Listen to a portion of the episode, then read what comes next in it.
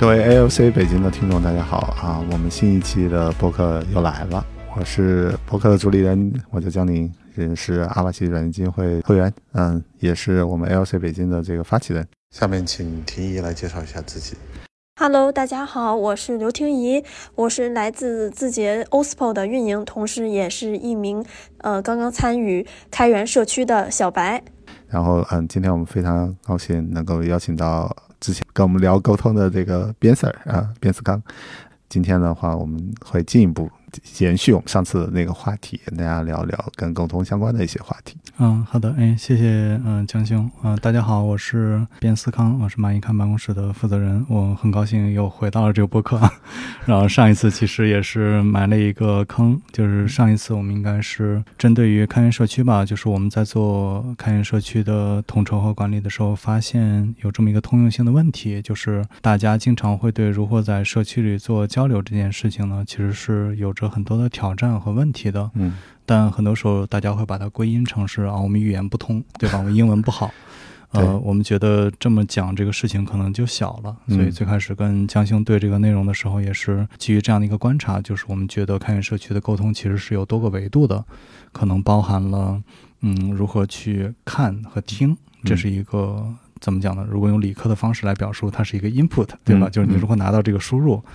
呃，那么今天可能我们想更多聊的呢，是一个关于思考以及如何辅助你思考的一种方式，就是问问题。嗯，呃，那这个其实如果还是用一个理科的方式来表示的话，它应该是一个呃系统里的迭代的这个 iteration 的部分。嗯，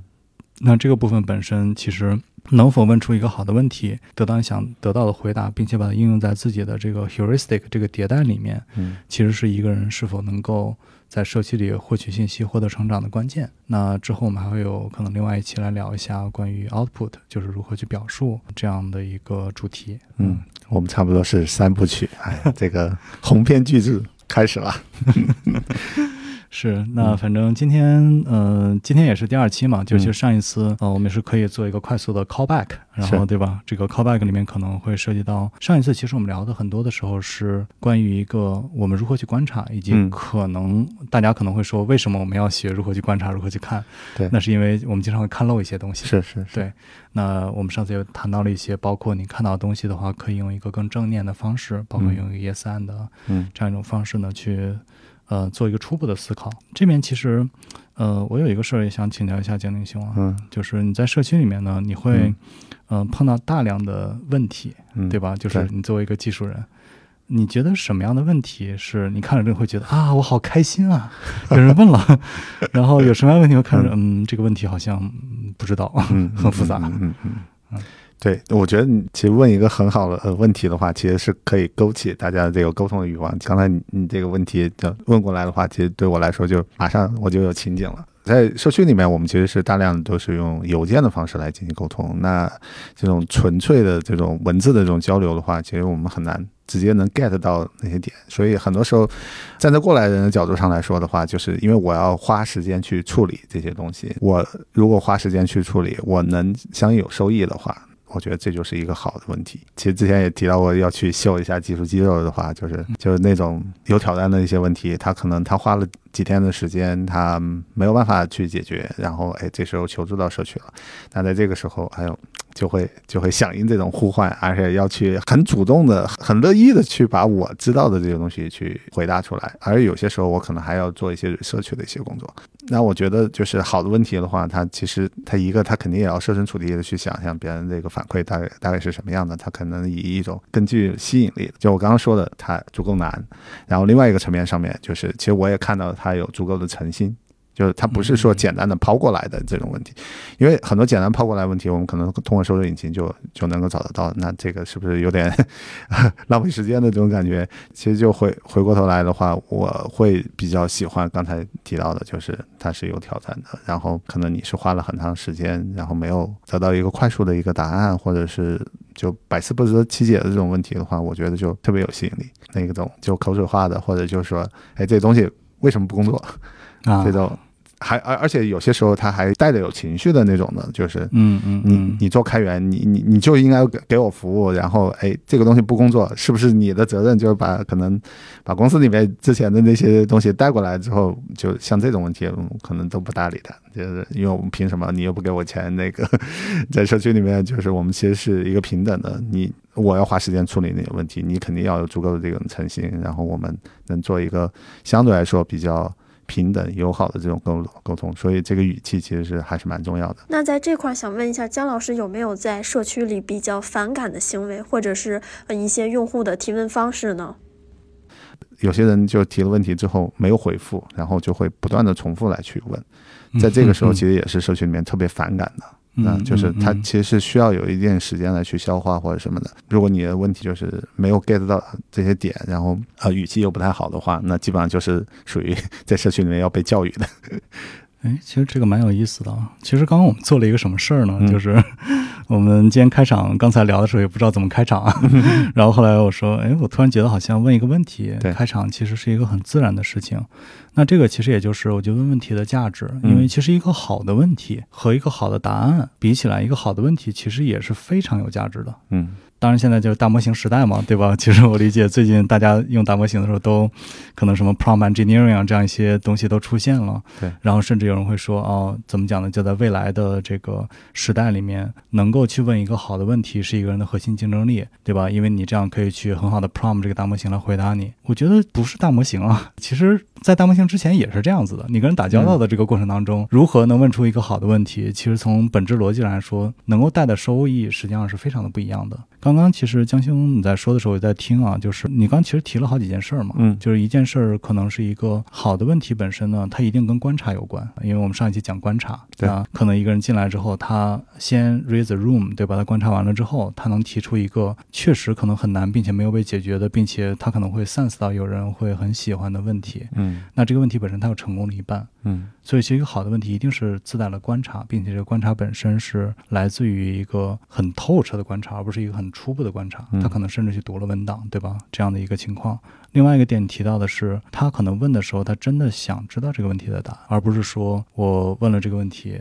可能无所谓，对吧？嗯，那可能第三件事是你刚才说的，就是他在问这个问题的时候，他用了一些简单的方式方法，然后这个里面有一些可能负面的这个情况更多一些啊，就是当一个社区的人过来问的时候，他可能没有给 context，嗯，或者他也不知道你为什么不回答他，他也意识不到自己的问题。那这种情况，很多时候问出来的一些问题，其实就不是一个高质量的问题。那与此同时呢，可能对于问问题的人来说，他会有一个受害者的这样一种状态，对吧？就是他会说为什么你不回我？对，所以其实这接着回到是我们的主。题嘛，就是为什么我们聊这个事情，我们不是为了炫耀说啊，我们好会沟通啊，对吧？其实我们聊这个主题的逻辑是，我们其实希望大家能够学到一些方式方法，从而让每一个参与社区的人都能够更好的在社区里与人进行沟通。如果这样子能够参与进社区的、懂沟通的同学多了，我们每一个开源社区其实都会。都能获得这样的一个实质性的帮助，这是为什么我们会在这里聊这件事情吗？你觉得在我们的文化里，问问题一定是一件好事儿吗？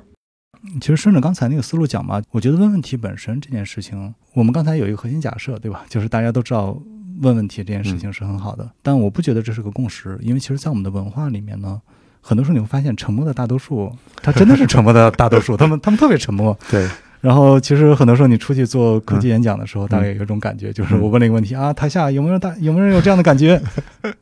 鸦雀无声。是是是。所以其实这个里面就会有一个点，就是说，有时候我们会看到可能不问，嗯，对吧？就是很多人他不会去问问题。那不去问问题的时候，这个时候呢，他可能就会有很多种情况了。嗯。但这个其实我们觉得不问问题这件事情，通过刚才我们的一个沟通，大家也能感觉到，其实不问问题是一个很错误的一个一个举措。为什么？因为我们就拿比方说一个理科的系统来反馈，对吧？如果你有一个 machine learning，嗯，这样一个系统，我如果能够拿到正反馈，那是有用的；我能拿到负反馈，它也是有用的。是最可怕的是，我一个系统烂下来之后没有反馈。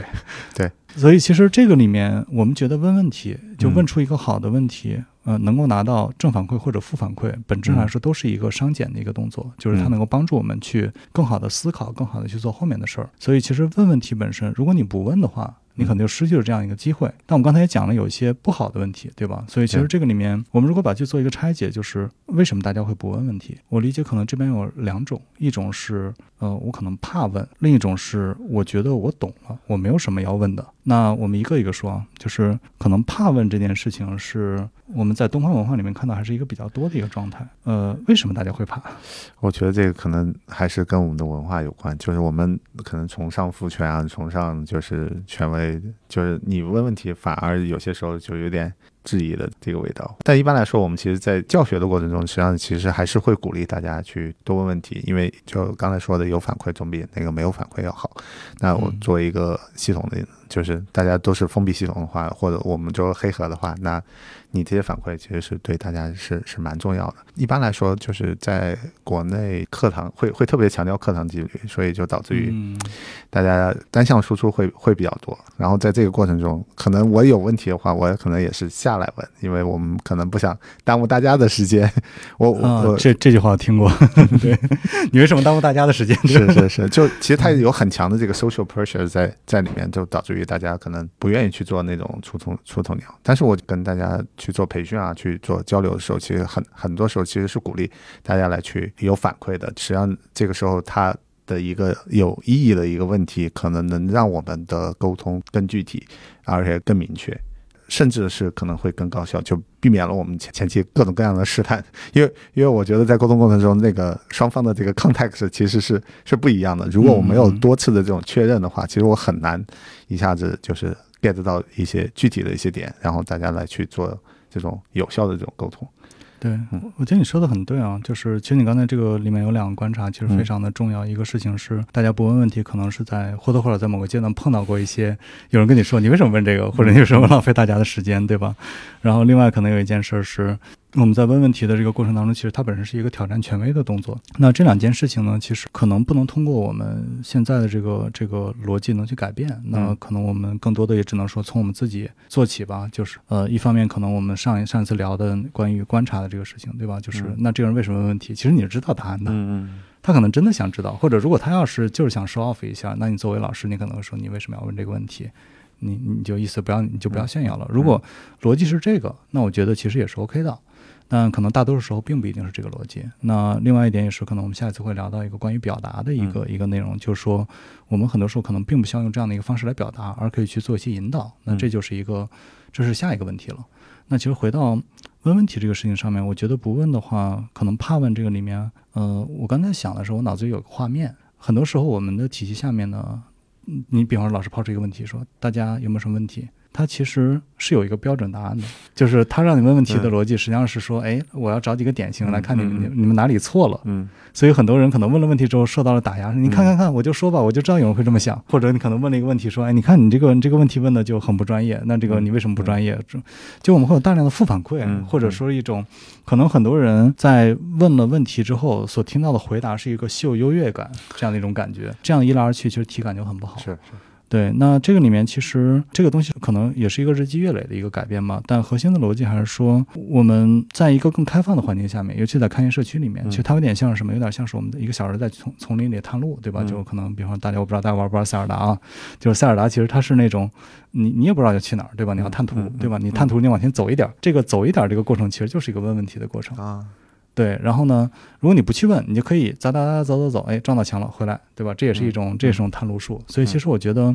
一个问问题的人的一个逻辑，有点像是在某个节点，我可能咔咔咔发了三个 inquiry 出去，然后得到一个反馈说往这儿走可以，往这儿走不行，然后我就知道可以往哪儿走了。它一定是一个信息增加的一个一个一个过程。对，所以其实。怕问这件事情，从本身逻辑来说，跟我们有标准答案这件事情有关。因为我不问的话，我可能到最后也能走到标准答案那个点。嗯，可能有老师也会告诉我，或者其他人告诉我。但在一个开源的社区也也好，或者说当你进入工作之后，其实就我们从一个有限的游戏啊，就是之前我们好也聊过类似的话题，就是有限的游戏转到了一个无限的游戏。那在有限的游戏下面，它可能是有标准答案的。我不问问题，我也能够找到那个答案。无限的游戏则不是。无限的游戏很多时候你。问不问这个问题，可能直接取决于你能不能拿到另外一个副本。就是你可能在一个地方少问了一个 NPC 两句话，然后你这个副本呢就开启不了。当然这是一个比较游戏化的比喻啊，但我觉得其实逻辑上就是类似于这样子的。对我我还是觉得，就问问题可能能让我们的沟通更直接、更高效一点。这样的话呢，就会省省掉一些就互相的这种猜疑啊，或者是我从各种各样的这种就内心的一些一些反应。因为之前就是我在阿帕奇那边，就是我们我有过一样的这这种经历啊，就是相当于我们在邮件列表里面去沟通，其实实际上就是我以为别人是怎么来想的。嗯嗯。但别人其实并不是真正的这么来想的。其实我觉得就跟我们上次那个接受诗那块其实会有些关系。其实我们多问一句的话，至少我们可以排除一些可能性，就导致于我们可能能朝我们期望的一些方向来去来去沟通。而且其实多问，应该我觉得会让我们的这个 context 会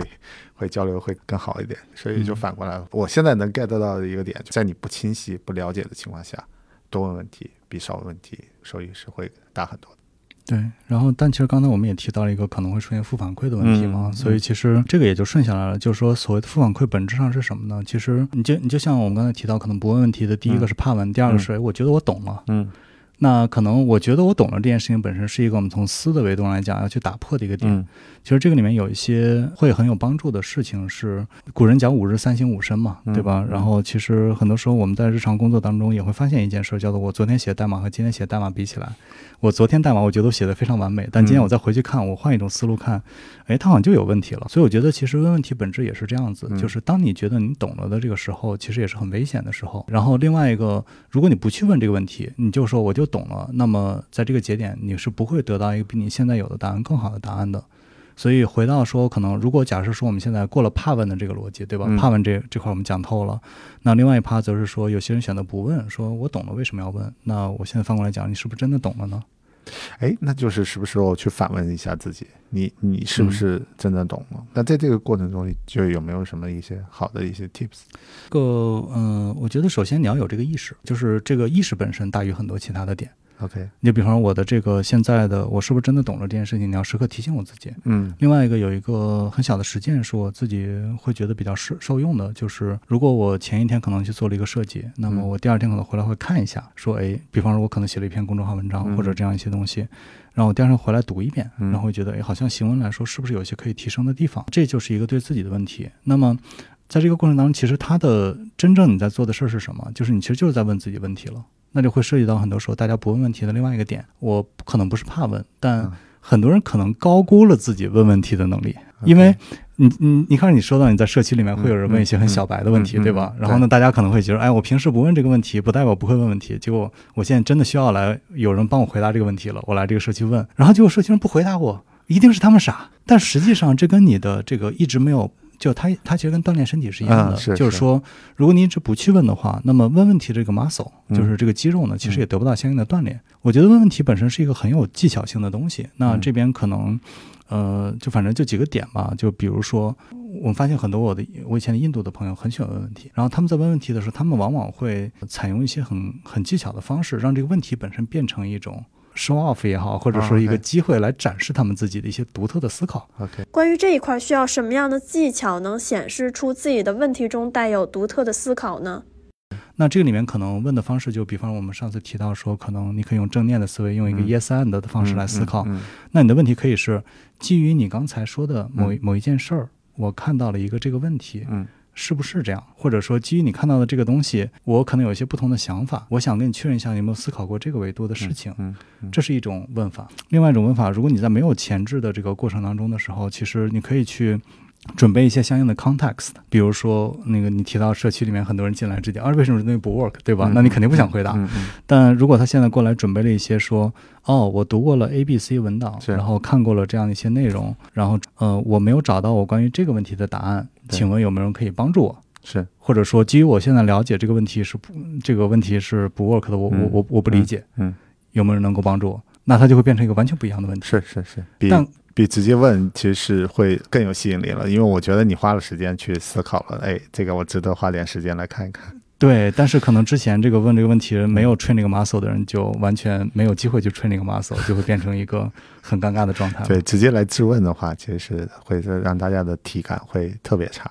我之前曾经在论坛上看到过有一个新人用户，然后他提出了一个问题，但是就有另一名用户跟他说：“说你怎么能问出这种问题呢？并且他也没有把解决办法的链接给附上。如果遇到这种事情的话，那对这个新人的打击，我觉得就是很大的呀。的确，这个我们在开源社区里面，其实站在维护人员这个角度上来说的话，其实他这种问题属于比较怎么说呢？就是花费时间会比较少。然后一般我们常规的玩法其实是说，就是会去搜索。我一下之前的这个邮件列表或者论坛里面的这些问题，然后我会把这个问题的这个答案的链接附在刚才他问的这个问题的这个链接下面。实际上我们不会对他的这个问题的难度啊，或者是问题的里面的大家一些做法去做太多的评论。但一般来说，其实给到这点的话，就会有一个比较好的一件事情，就是说，其实也变相告诉他，哎，你其实可以收一下那个我们之前的聊的一些内容，然后呢，这样其实你可能能更快的获得答案。然后另外一个层面上面，实际上也回应了他的。话，但是我们不要做太多的这个评价，因为你一旦做这个评价之后，实际上就是会打击大家的这种积极性。因为类似于在东亚这个环境里面，实际上大家其实问问题已经很难了。那你要如果再问的话，就再把这种情况再出现，就打压他的话，那这个人可能真的就永远也不会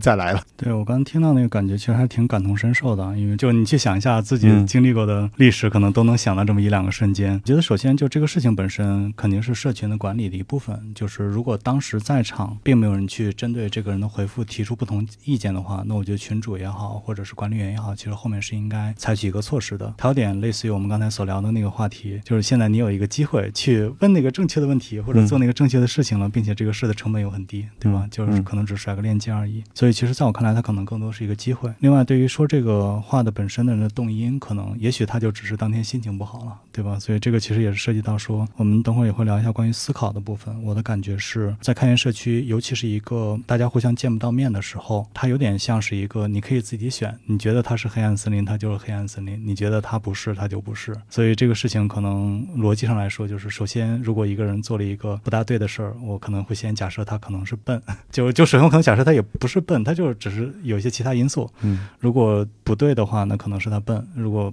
不是他笨，那可能他是坏，是这么一个顺序下来。而不是翻过来。另外，顺着这个点再往下说一下，刚刚其实江宁训也提了，说我们在问问题的时候，他有他的方法；回复的时候也有回复的方法。问问题本身还是要讲究一些策略的，就是我们并不能说，就比方说我们如何问一个商检的问题，就首先这个东西并不是那么简单的。尤其现在大模型的时代下，大家可能感受更真切了啊。就是如果你能问一个很好的问题，那你可能你的工作能力也好，或者你能获得信息是你原来的十倍、百倍不止。我觉得其实就算在没有大模型之前，人类社会也是这样子的，它并没有什么变化。怎么问问题呢？其实问问题。本身是用户体验设计里面的很出名的一门课，就是你像用户体验设计的时候，大家都会讲一个东西，就是我在做一个用户体验的时候，我需要知道的用户是谁。那我针对这个用户，可能需要他用户画像。那我如何去做这个用户画像？一般是两种方式，一种方式是匿名调研，一种方式是主动采访。那不管匿名调研和主动采访里面都有一个核心的东西，叫做调查问卷。所以其实用户体验里面最关键的问题就是如何设计这个调查问卷里面的问题。针对这个，甚至有一整套的方法论。这个里面其实我觉得对于创业者和产品经理来说都是一个必修课吧，就是同样的事情呢，换不同的问题，其实它就是不同的效果。这个话题比较大，但如果比方以今天的我们这个受众来说的话，我觉得可能有三个事情是值得去说明的。一个事情是在问问题的时候，带着一个不预设的状态去问一个你真正有兴趣的且找不到答案的问题，大家是一定会回应的。什么叫做这样的问题？比如说不预设这件事情，就是我并不会认为这个社区里人都是傻子，他们没有给这个文档，对吧？可能很多上来说啊，你们这个文档都没有啊，我到哪去找这个？那这个大家可能就生气了，对吧？所以可能不预设。是一个最关键的点。另外一个点是，你可以跟大家讲清楚，说我做了什么样的努力。比如比如说，我针对这个事情查了我们的社区文档和我们的这个官网，没有找到这个问题，请问我去哪里找这个文件？针对于这一点的话，这个问题就会变成一个大家会有兴趣的，因为大家知道说你已经去做了一些这样的一个设计，然后也去做了一些努力，但是我没有解决，那它又变成了一个哎，我希望去解决的这样这样一个问题的状态了。然后最后一点则是可能说这个问题问出来之后，你是真的想知道这个问题的答案的，因为我们也见过社区很多问题，就是他把一个人问了五个不同的人。就一个问题，一个问题，私信了五个不同的人，这个在我们工作当中看到了。但后来有一次被我发现了，我就再也不怎么回答他的问题了，或者我在回答之前，我会先去问一下，说，哎，你们有没有被问到？因为这个在我看起来是一个很不负责任的行为，是。因为这个是我并不需要从你这得到答案，所以这个是一个在我看来是个很大很大的机会。另外一个点则是说，我们在问问题的时候，我们刚才讲商检，商检这个词可能太虚了，我们具象一点，就是问问题的逻辑，尤其是在一个对答的，比方说异步沟通里面的邮件列表里面的时候，他的问题应该是往前的，就是就是任何时间你的一个问题，如果是基于现在的问题往回，除非是这个里面顶层设计出了问题啊，就就这种情况，我们该往回拉往回拉。如果在问问题的时候，其实大家都会比较喜欢一个层层递进往前的问题，能够让话题往前走。你就比如说，可能我问江兄一个问题，叫做：哎，我们如何在社区里做这个沟通，对吧？然后你说一个沟通，说啊那基于你刚才说的这个点，我们有什么可以做的？然后你说几个点，哎，你刚才这个点我不太清楚，你能不能解释一下？或者说这个点我不同意见，你有没有看过谁谁谁的书？就是当你用这样一种方式往前问的时候，它的每一个问题都不是一个这种说是去浪费的问题。当然，可能有时候我们必然会有一个种 traversal 嘛，对吧？就是 traverse 到某个点，我可能回退，然后再去 traverse 另一个边，这个这个都是必要的。但这样的一个问题是，我觉得在问问题过程当中很容易能够被人去回应，并且能够帮助大家去回应。那可能这里面一个更高阶的状态是，我能在前面的内容甚至给你去做一个总结，对吧？就比方可能我们现在聊到现在已经这个邮件列表已经七天过去了，然后到第七天的时候，一些新新人过来看的时候，他会看到说，哦，基于之前的这些沟通，我们得到了一二三四这这四个结论，但我觉得五不清楚。关于五的话，有没有谁能回答我们？那这个其实就是一个非常典型的层层递进的逻辑。第三个点则是一个关于潜在的谬误的一个问题，就是这个谬误这个问题，实际上是我在公司内部也好，或者是在外部社区经常看到的一个问题，就是它是一个我们所谓的 A B 问题。逻辑上来说，有个词叫做预设谬误，说明明你想问的是 A，但是呢，因为你有些预设，而这预设导致你到社区来问的是一个 B 的问题，而你得到 B 问题的答案是解决不了 A 问题的。那这种情况下，这个讨论就没有意义。所以举个例子，就是可能有时候有人到社区里面会来问说，哎，我不太清楚这个 library 的这个 API 该怎么用，然后他可能也问了一些前置的东西，然后呢，可能就会很热心的来去回答说这个 API 怎么设计、怎么用的。然后用完了之后下来，他说，哦，但是好像我的问题没有得到解决。这时候你可能会去问说，你的问题是什么？然后他说，哦，我要干的这个事情。他说，那为什么要用这个 API 呢？所以这就是一个就退回来了，就浪费了很多大家宝贵的时间。对，所以这个其实是社区问问题的时候呢，在前两个条件都满足情况下，依然是会让给人感觉体感很不好的原因是，这种 A B 的这种预设谬误很容易出现。那么这个里面的这个出现原因有很多，但核心点就是说，可能我们之前会有一些 cache，这个它在哪里？它不管因为什么在哪里。所有问问题的人呢，我觉得其实我们在问问题的时候需要把这个 cache 去 clear 掉的。然后而这种时候呢，就是回到我们的问题的本质，叫做我想要解决一个什么样的问题。如果你有一些说我已经做了一些什么样的尝试，那这个里面就会有一个更好的一种沟通的方式方法。做了我的各种尝试，这里面其实可能更多的就是 context，就是对相相当于我们把这个问题。所处于环境，跟大家更多的去沟通。其实我这边想 echo 一下的话，就是因为我作为这个开源项目的 maintainer 的时候，就是会存在的，就什么样的问题是我喜欢的问题。刚才其实边设其实已经提到了，就是这个问题，其实我经过了一些深度的一些思考，然后前期做了一些调研的一些工作啊，我做了一些尝试啊，其实就是那个 context。刚才就说到那种预设的，就是说大家。不知道所有的情况，我要把这个东西说清楚，就其实也是那个开始清掉这个动作，把它说清楚的时候，我会觉得，哎，这个问题描述的也很清楚，然后也很有挑战，因为你已经花了好几天没没解决，那这个时候就该我出手了。出手的时候，其实可以很，一旦把这个问题解决了，哎，是不是我又想世人示强了一把？我觉得这块可能真的是就开源社区里面，就为什么有很多黑客啊，有很多这种技术大牛，他愿意把自己知道的东西，因为他即使知道这个东西能卖一百万，他可能他也要抑制不住他自身的这个。爱显露的这个热情，不过其实大部分人还不知道这个价值一百万。其实这种就内心他会挺爽，就是我证明我很强，我还给出了很多的一些例证。然后很多时候，其实大家会投入一些羡慕的一些眼光。对于我来说是特别有收益的时候，就是经常有人会发个 Twitter，就说：“哎，帮我解决这个问题。”到时候哎来湾区了，我请你喝啤酒。虽然我知道这个很难兑现啊，但是我觉得这个就会让我特别爽。回过头来总结一下的话，你要去把这个问题的这个难度充分的展示出来。这个时候，其实我觉得这个 context 其实还蛮蛮重要的。又回到了这个酷豆，可以画一些空头支票，但是我觉得就是表明你的态度，因为正是有相互的这种交互的话，可以把这个沟通持续的进行下去。那我们假设一个场景啊，就是你到一个陌生城市，然后你想问路，这个时候你可能都是要挑，就哎谁面善一点，谁谁愿意回我话什么之类的。但我们邮件列表里面其实很难，我不知道对面的人是啥样，可能我们更多的就是把我们自身的这个姿态把它放好一点，然后能让我们的这个交流能持续不断的这种进行下去的话，我觉得会是一个比较明智的一个做法。嗯，那如果就是比较一下呢，就是提出一个问题和解决一个问题，嗯，你觉得哪个更重要？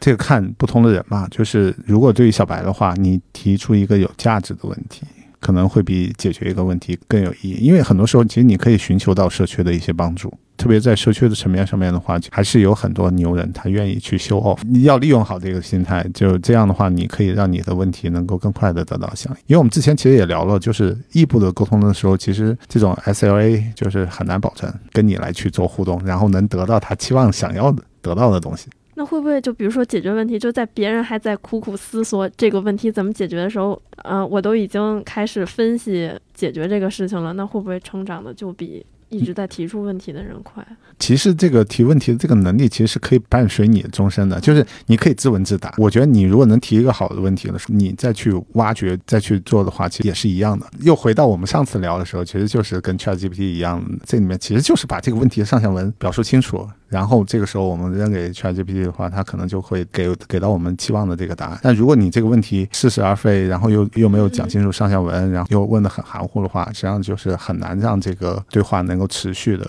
深入的进行下去。这就像有时候我们说，可能比方开源社区的参与比一个面试还要好用，因为它的难度更高。就是刚才你比方江星在说的时候，我在看他的表情，这是多模态的特点，就能非常明显的感觉到他嗨了，是是是，就就他真的是这么想的。另外一个就是他在说这个话的时候，包括他提到一些就是这种技术肌肉的时候。这个之前你也提过，我觉得每次聊的时候，它是同样的一种表述，所以这种很 consistent，这个就很好。我的感觉，刚刚刚这个问题其实是个蛮好的问题，因为如果你能提出一个好的问题，那它可能会比做一个差的解答要更能彰显你这个人的实力。当然，你是否一直要去提问题而不去解决问题，这我觉得是两件事儿。就是如果能够问出好的问题的话，其实本质上对于自己的思考能够提升和迭代的话，那这个好的问题才有它存在的价值。如果你只是哎我我问这个问题只是为了秀肌肉，问完了之后我自己也不关心这个问题答案，这回到我们刚才说的原则。一嘛，我自己也不关心，那这个问题就不是个好问题。其实这个里面有一个，就有一个事儿是我挺羡慕一个朋友的。他讲他在做一件事儿，这个事儿我做不到。他经常会写一些东西去提升他的框架。你比方说，他会问自己一些问题，然后问完之后，他说我基于这个问题得到了一些这样的解答，他会把它完全的写下来。然后第二天他会自己去驳自己。哦，就这这就思思思辨是吧？对，就就第二天呢，他会直接说，哎，我前天写这个东西，我要想一下它里面有哪些是不对的。嗯。哎，我觉得这个里面可能是不是这些东西是不对的，然后他自己去跟自己思辨，就是，呃，对于一嗯，他的这个一般可能，比方说他去跟人讲一个框架或者去做一个战略的探讨的时候呢，他会重复这个动作，很佩服。然后我也想这么做，但我做不到。哦，我突突然想起来一句话，就不知道看没看过《教父》，那里边就有一句话，说是花半秒钟能看透事物本质的人和一辈子都看不清事物本质的人，他们命运就是不一样。嗯，对，所以其实可能。如果你要是一直能够这样做的话，那么你的模型应该不太会比别人差。当然说，可能一个人的思考的东西，可能往往并不是完全由你自己的模型和思考数据决定的，对吧？你还周围的环境啊，什么你接触的人啊，都都有很大关系。或者哪怕这些东西你都对，那还有个命运式的东西在上面呢，对吧？就是就是你的时运在不在的问题。我们只能在我们自己可控的范围之内把这些事情做好。但其实我觉得这个点，呃，能不能问好一个问题？其实其实用刚才这种句式表述，就是能问好一个问题。的人比起另一个问不出一个像样问题的人来说，注定会有不同的人生啊！这这个技术我应该在哪见过？对，但但这个逻辑是，嗯，我觉得是成立的。然后另外还是很值得强调一件事，就是说，我觉得可能这个社区里面还有一个务必务必务必要躲的雷，就是不要用反问，因为反问本身在中文语境下面还可以，在英文语境下面基本就是。用北京话来说，就是你啊是不是那啥？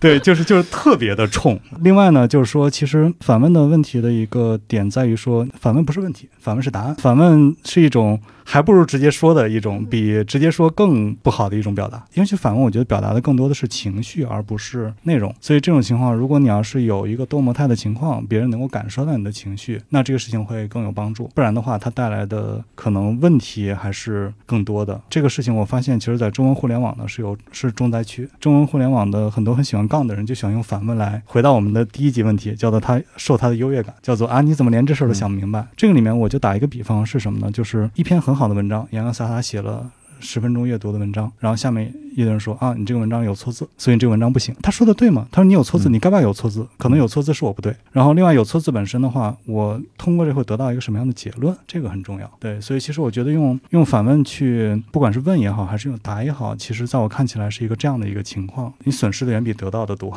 如果你这么做了也没什么，大家也会因为这个得到一个自己的结论。我的感觉用反问去回答问题，在互联网的语境下面是一个 ROI 非常低的行为。嗯。就是会给大家带来很大的这个不适，我觉得一般来说的话，就是就是我们在社区里面，其实还是会把自己最好的一面展示。这个我记得上次也提过，就是我们其实是我们写的这些东西，其实是会留有印记的。而且这种东西基本上是很难擦掉的。如果就是扔到那个邮件列表里面，那基本上就是一直会保存下去。那在这种情况下面，我觉得就是，嗯，就是刚刚编才提了这个建议，我觉得还是非常重要的。就是一旦你有这种想法的时候，可能需要三思一下。就是我们尽量去避免，因为因为的确这个这个负面效果就是会特别大。嗯，其实就是我感觉就是得提好问题，一个好问题它就是能解决问题的一半儿，可以这么说吗？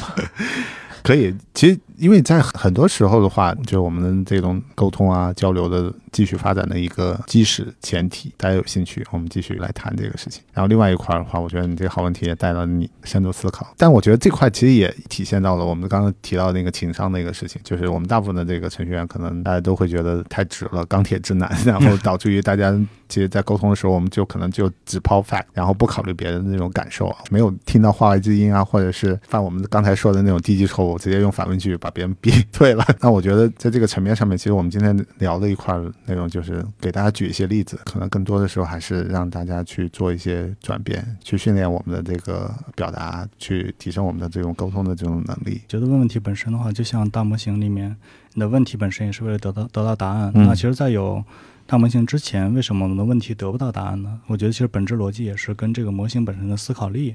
有关系，嗯，所以其实刚刚我们聊了一些关于问的问题，我觉得现在可以往思的问题上面想一想，因为其实我们刚才也提到了，就举个例子，就是其实我们问问题的时候我们会有预设，那我们思考的时候其实也会有预设，所以从逻辑上来说，对，就首先回到说，可能比方说开源是一个什么样的环境嘛？我们刚才讲说开源可能不是个多模态的，它是个单模态的，另外它是异步的，然后在异步的环境下，而且参与开源很多人是没有义务，就我们我是没有 S L O 的，对吧？我没有义务来回答你，所以那这种情况下，如何去问问题可能是是一个关键，但与此同时，作为一个吸收坊，那可能本身有些问题是比较直接的，像是一个技术问题。这个技术问题涉及到一个我的专业的立场，那我肯定要出来回答。那在另外一些方面，如何去看待这样的一个问题，并且从从这当中得到一个思考的模型迭代，其实可能更多的是我们参与开源里面大家比较关注的点。提到我的那个朋友，他去迭代自己的模型，我觉得本身就是一种高级的。那除了去去除偏颇之外的话，其实刚我们还聊了另外一个点，我觉得可以展开一下，就是假设说现在我们三个人，对吧，都在不同的星球，我们互相看不到，那这就会涉及到一个三体里面提。到的一个黑暗森林的一个法则嘛，对吧？就你问我一个问题，我的我可能会假设说，你是不是浪浪费我的时间，或者你是不是来考验我，对吧？或者你是不是，反正你可能会有很多的这种预设，然后这种预设本身呢，可能会跑偏。那如果现在大家不是在一个生存环境，就比方说咱俩这这句话聊完之后，咱俩当中可能要挂一个，对吧？就就不是这样一种极端的情况。我觉得真的是那种能往好处想就往好处想，就是所谓的正念的这样一种感觉，就是它是假设别人的动机是非负向的。那这个其实对于我们在开源社区里面的交流是能带来。极大帮助的，因为我们之前包括可能有些社区你见的比我多，就是可能有些社区的坑最开始就这么产生的，就是他做了一个错误的假设，然后假设到就变成一个，他本来就可能是一个很简单的沟通事情，变成一个辩论，变成是一个互相的猜忌攻坚，然后加上这个信息又透明的，后面来的不明所以，看到这个前面吵吵了这么长一段，这个问题没有得到解决，所以最关键问题还是这个问题本身就得不到解决。我觉得其实可能有些事情呢，就真的只是单纯的因为在开源社区里面它的信息不对称，从而带来的一个。成本上的 overhead，那这个事情如何去应对？我们刚才从问的问题讲讲到了，从思的问题来说的话，中文里最近有一个非常搞笑的一个玩笑的句式啊，我还挺喜欢的，就是大家在聊的时候，你比方可能经常双方吵架，然后你看到一篇特别蠢的帖子，然后你看到这帖子的时候，第一反应是，哎呀，你这个太蠢了之类的，诸如此类的。但是它后面有一个很搞笑句式，叫做，哎，有没有一种可能，你看漏了什么东西？然后这种表达其实他说的还是同一个意思，对吧？就有没有一种可能，你没有看到这篇文章？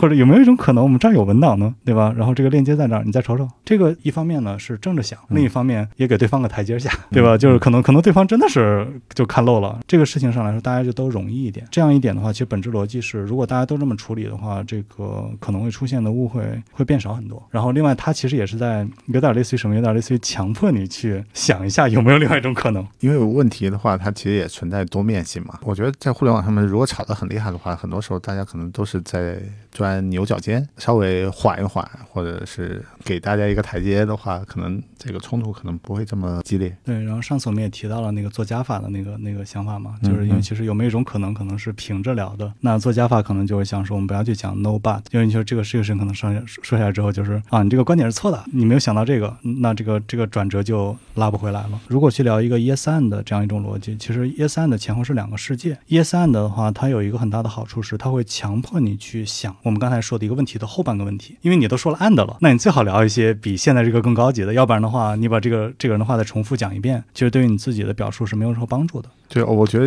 yes and 也是进一步去推进这个谈话进程，就不是我们刚才说的那种往回倒车的那种。其实这个还是蛮重要的。很多时候我们其实为了要推进合作啊，或者是为了能够进一步来去做交流，因为觉得在交流看那些邮件，尤其是吵架那种邮件的，我真的很痛苦。还好，就阿巴奇那边的话，其实这种吵架邮件会比较少一点，但有些时候也会有比较激烈的这种讨论。那在这个程度上，就是最好是能够快速的能有结论出来的话，我觉得会对大家都会有帮助。否则的话，就是只是单纯的情绪上的这种输出的话，反正我英语也不太好，这个我觉得这个特别耗费我的这个脑力。我如果但凡理解错的话，这个带来很大的这种沟通的这个成本，所以我还是喜欢比较简单、直接、明了的这种沟通方式。那如果说 yes but 呢？就是 yes I agree with you，然后说一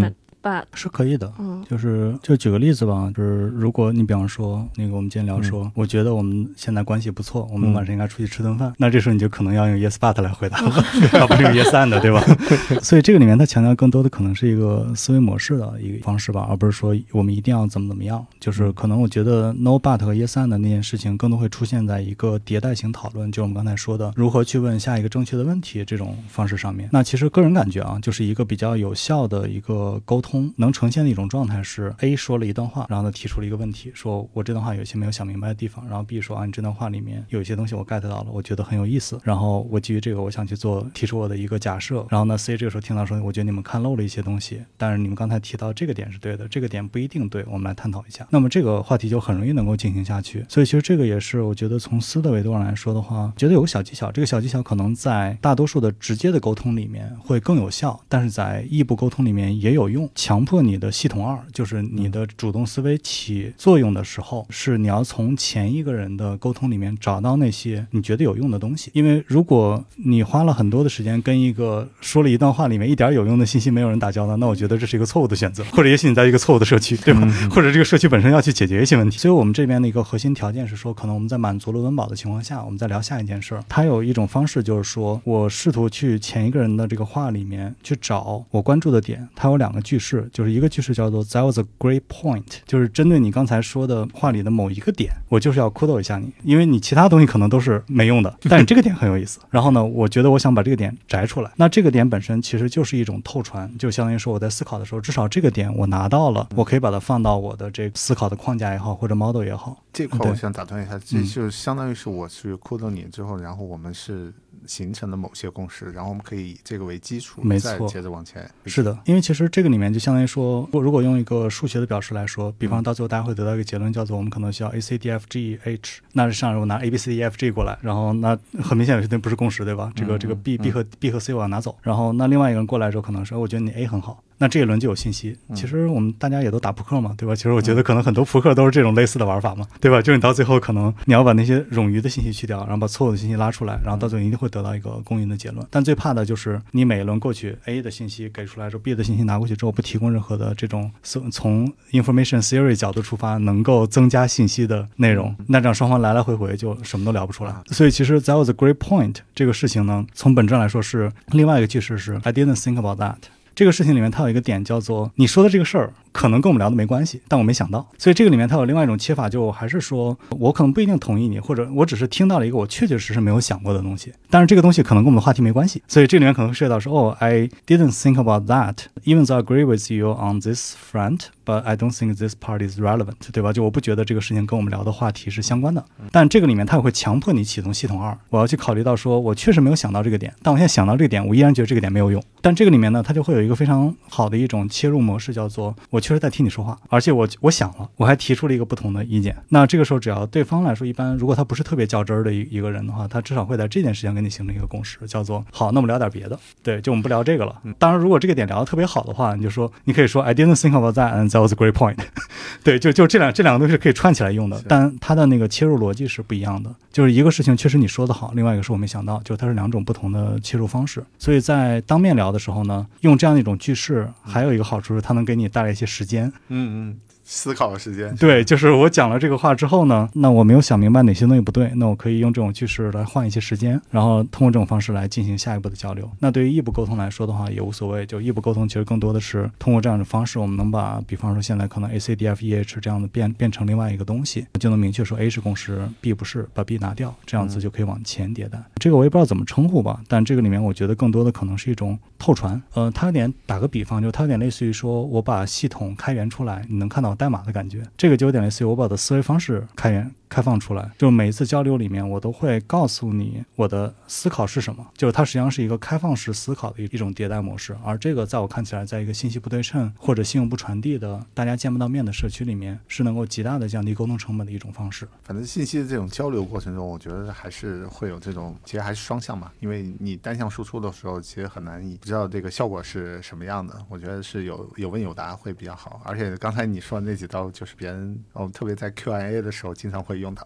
其实也是为自己这个找回一点一点时间，同时也去扣掉一下别人这个问题的一个很有效的一个办法。其实又回过来，就是我们为什么会聊这个话题？因为我觉得还是在开源社区里面，还是一群人嘛，然后大家之间肯定是要做有效的沟通，去让我们去避免出现一些误解啊，或者是能让我们更好的能协同起来。今天我们其实。这个编审这边就是给我们也梳理了一些框架，就不管是如何去思考，还有我们如何去问问题，其实都给了大家一些框架。这样我们在社区里面去跟大家沟通的时候，其实是可以依托于这些框架来去做一些比较有效的。沟通，然后呢，也会让大家双方就是问答的双方能以一个比较平常一点的心，然后能把这个沟通能够顺利的进行下。而特别就是呃，婷宜那边其实也，